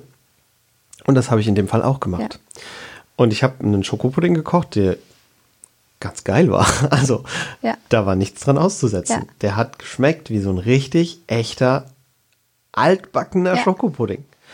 Und die Kinder kamen reihenweise zu mir und meinten, ist da Kaffee drin? Weil die diesen Geschmack Ja. von Kakao im Schokopudding gar nicht zuordnen konnten, weil die nur diesen industriellen kannten. Und das hat mich total schockiert, weil offensichtlich war das ein Thema. Und äh, wir hatten es vorher auch schon mal von dem pürierten Eintopf. ja. Ich habe auch eine Kürbissuppe gegessen und es kam raus, dass ein großer Teil der Kinder, die dabei waren, noch nie in ihrem Leben eine Kürbissuppe gesehen hatten. Ja. Ja. Das fand ich total Ja. spannend. Mhm. Und das ist auch was ganz, ganz Wichtiges, was man auch wissen muss, dass der Geschmack zum einen geprägt wird und sich aber auch verändert. Das kennen wir als Erwachsene auch. Wir essen heute andere Dinge, als wir vor fünf Jahren noch gegessen haben. Und auch mit dem Zucker. Ja. Du kannst den Zucker peu à peu reduzieren, ohne dass das Kind es merkt. Unser, wir gewöhnen uns, ruckzuck ist unsere Süßschwelle hochgesetzt, aber auch können wir sie wieder runterfahren. Und da sagst du auch noch was. Ja. Ähm, wichtig ist, was man den Kindern gibt. So ein Pudding beispielsweise mit Obst ist eine wunderbare, eine ganz tolle Süßigkeit. Mhm. Und was ja nicht so viel Zucker enthält. Was Na gibt gut, man den kann auf- ich ja regulieren, wenn ich Genau. ihn selbst koche. Ja, genau. Bei, einer, äh, bei einem Kinderpingui Ja. oder es gibt auch noch andere Hersteller von äh, Süßwaren, äh, kann ich nicht regulieren, wie viel Zucker da drin ist. Ja, Das ist immer gleich. genau. Aber bei Ja. meinem Schokopudding kann ich ja. machen. Ja, und man hat noch wichtige Nährstoffe drin. Man hat noch das Kalzium drin, etc. Wie siehst du es mit Getränken? Also ich nochmal von der Freizeit gerade eben, äh, von der ich erzählt habe, da ging es immer drum, es mussten immer Getränke da sein, logischerweise. Und ich habe einen äh, Eistee selbst gemacht. Das heißt, ich habe äh, tatsächlich schwarzen und grünen Tee aufgebrüht und habe dann einen kleinen Extrakt aus dem Tee ähm, gemischt mit Ananassaft und so ein kleines bisschen Ananassirup und mit viel Wasser. Und das fanden die Kinder, glaube ich, alle ganz lecker. Es war aber deutlich weniger süß, als es ein gekaufter Eistee gewesen Ja. wäre. Ähm, aber früher wurde da halt öfter mal auch gerne dieser, dieser Bröckchen-Eistee, ich weiß gar nicht, wie das Zeug heißt, das Granulatzeug, Ja, äh, ja. benutzt. Ja, Wie empfiehlst du mit Kindern mit äh, gesüßten Getränken oder generell solchen Sachen umzugehen? Das ist mit eins meiner Lieblingsthemen. Ähm, ich empfehle ganz knallhartes Wasser und ungesüßten Tee. Wenn, also hin und wieder, nicht als regelmäßiges Getränk, die Schorle, am besten selbst gemischt, Ja. 1 zu 4. Weil, warum nicht zu viele Säfte? Man könnte ja jetzt denken, okay, der Saft, gerade der Direktsaft, der ist doch super für mich, der hat in viele Vitamine, ähm, noch einiges an Mineralstoffen, der ist doch gut. Ja. Ich habe ja gesagt, ich bin auch als Ernährungsberaterin noch tätig, nicht mehr viel, aber nur noch ein bisschen. Ähm, so viele nicht alkoholische Fettlebern, wie ich seit 2018 habe, habe ich in der ganzen vorherigen Laufbahn nicht gehabt. Und es sind auch tatsächlich, hatte ich sechs Kinder dabei, ähm, 13 die jüngste, mit einer nicht alkoholischen Krass. Fettleber. Die nicht alkoholische Fettleber, ja, die ähm, endet unbehandelt genauso in der Zirrhose wie die alkoholische Fettleber. Das Mhm. Tolle der Leber ist aber, sie kann komplett wieder regenerieren. Ja. Wie, was ist der Grund für diese Fettleber? Und zwar die Säfte. Der Fruchtzucker. Alles zu viel an Zucker. Was macht der Körper mit zu viel an Zucker? Einlagern, Genau, als Fett. Richtig. Und das wird ähm, bei dem Fruchtzucker so eingelagert, dass er nur an, das Bauch, an den Bauch geht. Das gibt das sogenannte viszerale Fett, der Bauchspeck. Und das ist halt, ähm, das führt dazu, dass die Organe auch verfetten, die Leber verfettet. Ähm, so, und jetzt hat man das Problem, ähm, in der Nacht schläfst du ja. Das Gehirn braucht aber Kohlenhydrate zum Arbeiten. Ja. Also, du stehst ja nicht auf und isst mal gerade einen Apfel, sondern der Körper kann ganz toll die Kohlenhydrate selbst herstellen. Normalerweise, das wird hergestellt in der Leber. Die Bauchspeicheldrüse ruft von hinten irgendwann Stopp, reicht und passgenau hat dein Gehirn die Kohlenhydrate. Wenn jetzt die Leber verfettet ist, dann hört die die Bauchspeicheldrüse nicht rufen. Ja. Und dann hast du ein Problem. Und deswegen, dann hast du ein größeres Problem. Du hast ähm, zu viel Insulin nachher in deinem Blut etc. Das wiederum behindert den Fettabbau. Und deswegen empfehle ich nicht so viele Säfte. Und die Kinder müssen das gar nicht rangeführt werden. Ich habe bei meinen, gab es keinen Saft. Konsequent gab es nur Wasser und Tee. Und die haben es getrunken. Jedes Kind, was Durst hat, trinkt irgendwann das Wasser. Ja. Von Unser Kind findet andere Sachen sogar komisch. Ja. Eine, eine Sache, die ich damit äh, in Verbindung noch ähm, erzählen muss. Wir haben einen Film mit Kindern gedreht. Ja. Und als Jugendprojekt, da hatten wir eine Szene, bei denen die Kinder einen Zaubertrank gebraut haben. Ja. Und der macht unsichtbar. Und wir haben dann gedreht, wie diese Kinder diesen Zaubertrank trinken und dann puff weg sind. Funktioniert eigentlich wie ein kleiner Taschenspielertrick, aber wir haben natürlich einen Zaubertrank gebraucht. Und als Zaubertrank kann man natürlich nur eine farbige Flüssigkeit nehmen. Wir hatten nicht viel da, aber eine Mitarbeiterin hatte eine Cola dabei. Und dann haben wir gesagt, na gut, so ein Schluck Cola, kein Thema, Ja. kriegen die Kinder einen Schluck Cola. Und die eine Teilnehmerin, äh, also alle Kinder haben diesen Zaubertrank getrunken und die eine Teilnehmerin trinkt diesen Zaubertrank, ist weg, äh, Szene vorbei und sie so, sind wir fertig? Uäh, war das eklig. Ich kann voll verstehen, dass meine Eltern mir immer verboten haben, das Zeug zu trinken. Das ist ja total widerlich. Und das haben sich alle schlapp gemacht, Ja. weil sie Ja. einfach Cola noch Ja. nie getrunken hat. Und sie war, glaube ich, zwölf oder so. Ja. Und hat zum ersten Mal einen Schluck Cola trinken müssen und fand Ja. das richtig ekelhaft. Genau. Und das ist auch, das ist auch tatsächlich so. Das ist das gleiche wie beim Kaffee. Ähm, zwei meiner Kinder trinken keinen Kaffee. Die haben nie Kaffee angefangen zu trinken und die lehnen den Geschmack ab, weil Kaffee, erstmal lehnen wir den Geschmack ab. Wir gewöhnen uns daran, indem wir die 10 bis 15 Kontakte hatten und irgendwann akzeptieren wir es. Ja. Und dann lieben wir den Kaffee, ich auf jeden Fall. Ähm, wenn wir uns das nicht antrainieren, dann mögen wir es auch nicht. Das Ja, ist ganz einfach eigentlich. Das habe ich auch schon festgestellt. Also ich trinke keinen Kaffee. Ja, Nee, ich werde immer angeguckt wie ein Auto, wenn ich sage, nee, soll ich Ja. mit Kaffee? Ich trinke Ja. Tee, aber äh, ja, Im Kaffee habe ich bisher noch keinen Mehrwert gesehen, ehrlich gesagt. Ja, braucht man auch nicht. Wie ist es denn mit anderen Süßungsmitteln? Also es gibt ja jetzt die Cola klassisch nicht nur mit Zucker, sondern auch mit Süßstoff. Wie stehst du zum Thema Süßstoff? Weil ich finde, Süßstoff hat meistens irgendwie so einen ekeligen Beigeschmack. Was macht das mit Kindern?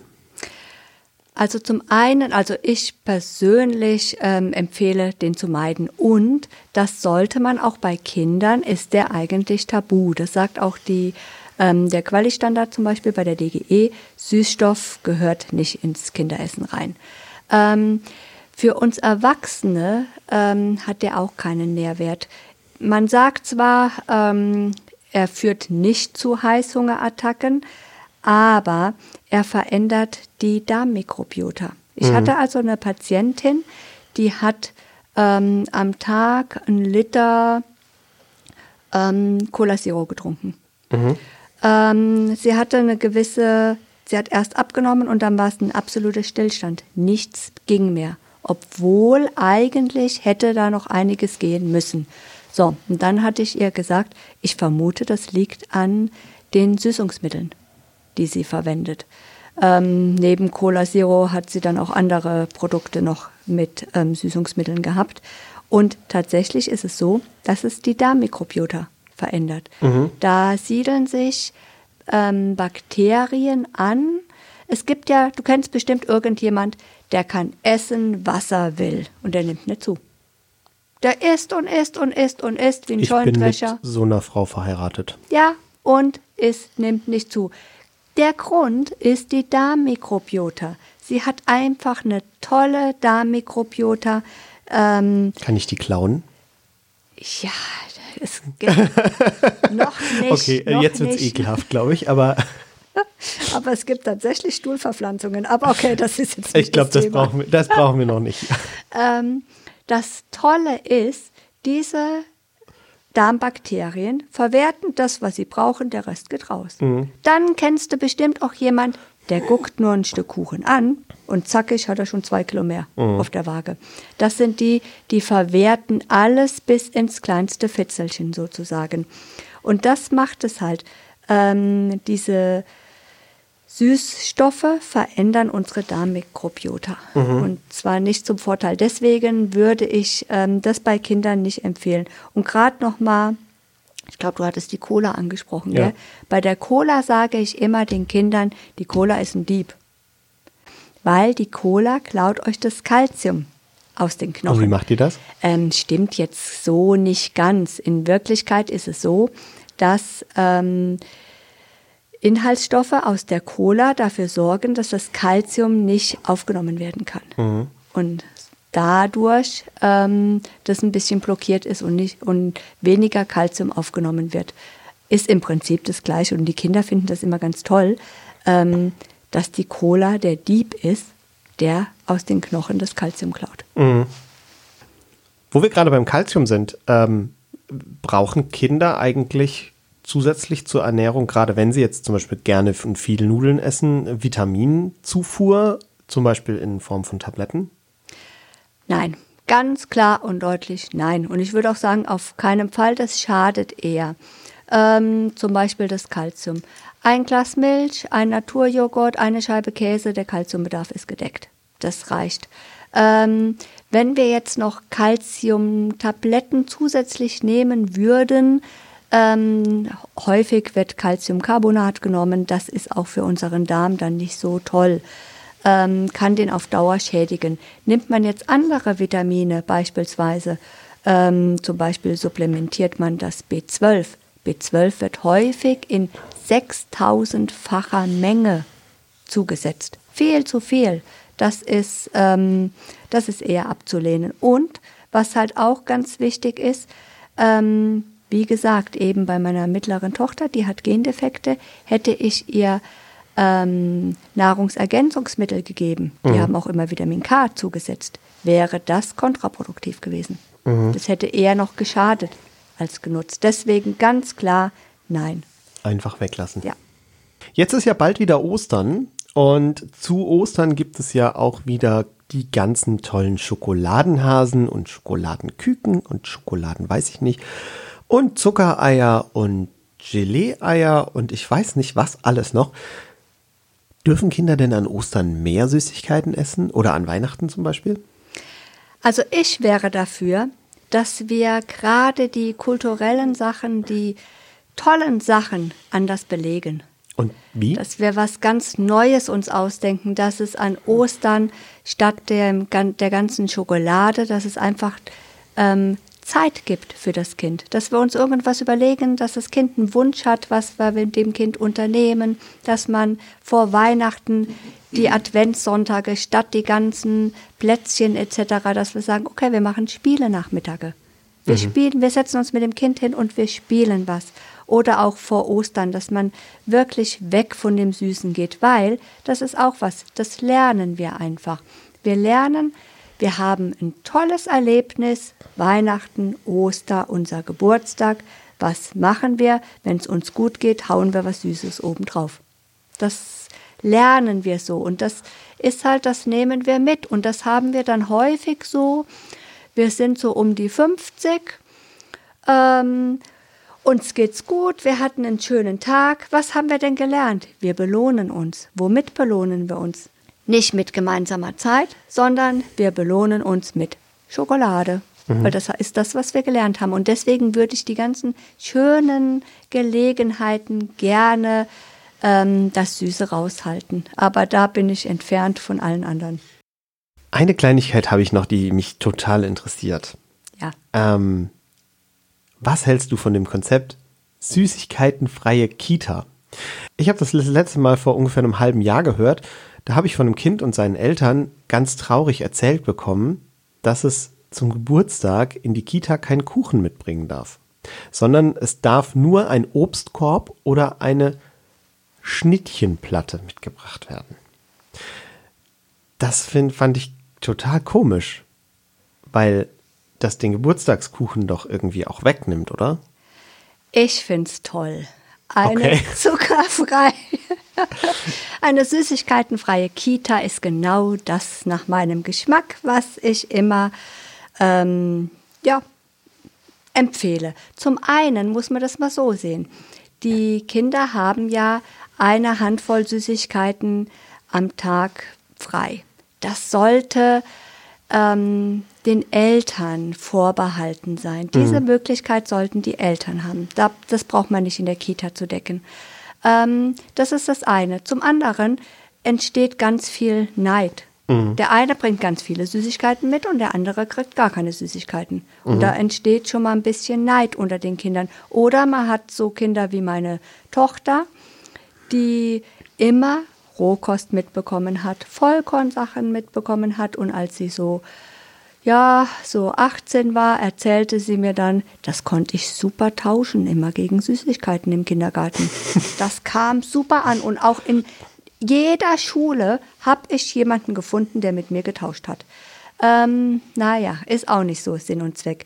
Von daher finde ich das toll. Das mit dem Geburtstagkuchen ist genau das, was ich eben gesagt habe. Warum? Wir haben einen schönen Tag. Warum on top nochmal was Süßes draufhauen? Mhm. Das kommt von früher. Früher hatte man Maximum einmal die Woche was Süßes, den Kuchen. Und da war es was ganz Tolles. Man hatte ja. gar nicht so viel zur Verfügung. Es ist ein bisschen langweilig, nur Schnittchen. Ähm, man kann ganz tolle Sachen machen. Man kann ein Gurkenkrokodil mitbringen. Ein Gurkenkrokodil? Ja, das ist ganz toll. Man kann tolle Pilze mitbringen. Das sind so ähm, gebastelte aus Eiern und sonstiges. Man kann ein Blumenlolli mitbringen. Dazu schneidet man eine Gurkenscheibe und macht in die Mitte ein Loch rein, da kommt eine Möhre rein. Das Ganze kommt auf den Stiel. Also man kann da wirklich kreativ werden. Hast du eine, äh, Tipps, wo Eltern solche Rezepte oder Ideen für solche Sachen herkriegen können? Weil ich glaube, das wird sich immer mehr durchsetzen mit den süßwarenfreien Kitas. Ähm, zum einen gibt es bei uns einige Rezepte. Mhm. Einfach uns anschreiben und wir haben so eine Broschüre für ähm, Zwischenmahlzeiten, Frühstück, aber wir haben auch zu allen möglichen Themen. Wir verlinken euch das. Wir verlinken euch das auf jeden Fall in die Show Notes. Also sollen sich die Leute eigentlich inspirieren lassen von Ideen, zum Beispiel aus dem Internet oder aus euren Broschüren und dann lieber schöne Sachen zum Essen mitgeben als süße Sachen. Ja, und die Kinder finden es toll. Und mal ehrlich gesagt, unter uns, was ist denn schöner? Tolle Gemüse, Lollis oder einen gekauften fertigen Kuchen? Ja, stimmt schon. Da hast du irgendwie recht. Ich weiß nicht, für mich gehört trotzdem der Kuchen dazu. Aber ich habe heute auf jeden Fall viel gelernt. Vitamintabletten braucht es auf gar keinen Fall. Säfte sind vielleicht sogar gefährlich. Und Pudding kann ganz schön gut sein. Das Dessert gehört sowieso irgendwie zu einem guten Essen dazu. Und eine ganze Tafel Schokolade an einem Tag essen ist sogar erlaubt. Naja, zumindest, wenn man ein bisschen spart vorher. Vielen Dank für deine vielen Tipps, für das gute Gespräch hier bei Spielspaß Wutanfall. Wir sind total interessiert, was ihr noch so für Geschichten habt zum Thema Kinder, die irgendwas nicht essen wollen oder zum Thema Ernährung generell bei Kindern. Ich glaube, das kommt noch öfter hier auf unserem Kanal. Schreibt uns an post.spielspaßwutanfall.de oder per Direktnachricht bei Instagram oder bei Facebook. Schickt uns Sprachnachrichten, auch gerne per WhatsApp an 01522 6489 791 und vielleicht habt ihr ja auch eine Idee, was wir als nächstes besprechen sollten. Dann gebt uns auf jeden Fall Infos. Ich könnte mir vorstellen, dass Kerstin nochmal wiederkommt und mit uns eure Fragen bespricht. Ja, sehr gerne. Vielen Dank auch von meiner Seite. Hat echt viel Spaß gemacht. Ich wusste ja gar nicht, was auf mich zukommt. Das macht überhaupt nichts. Das machen wir gerne. Aber war, hat mir echt viel Spaß gemacht. Und euch bis in zwei Wochen.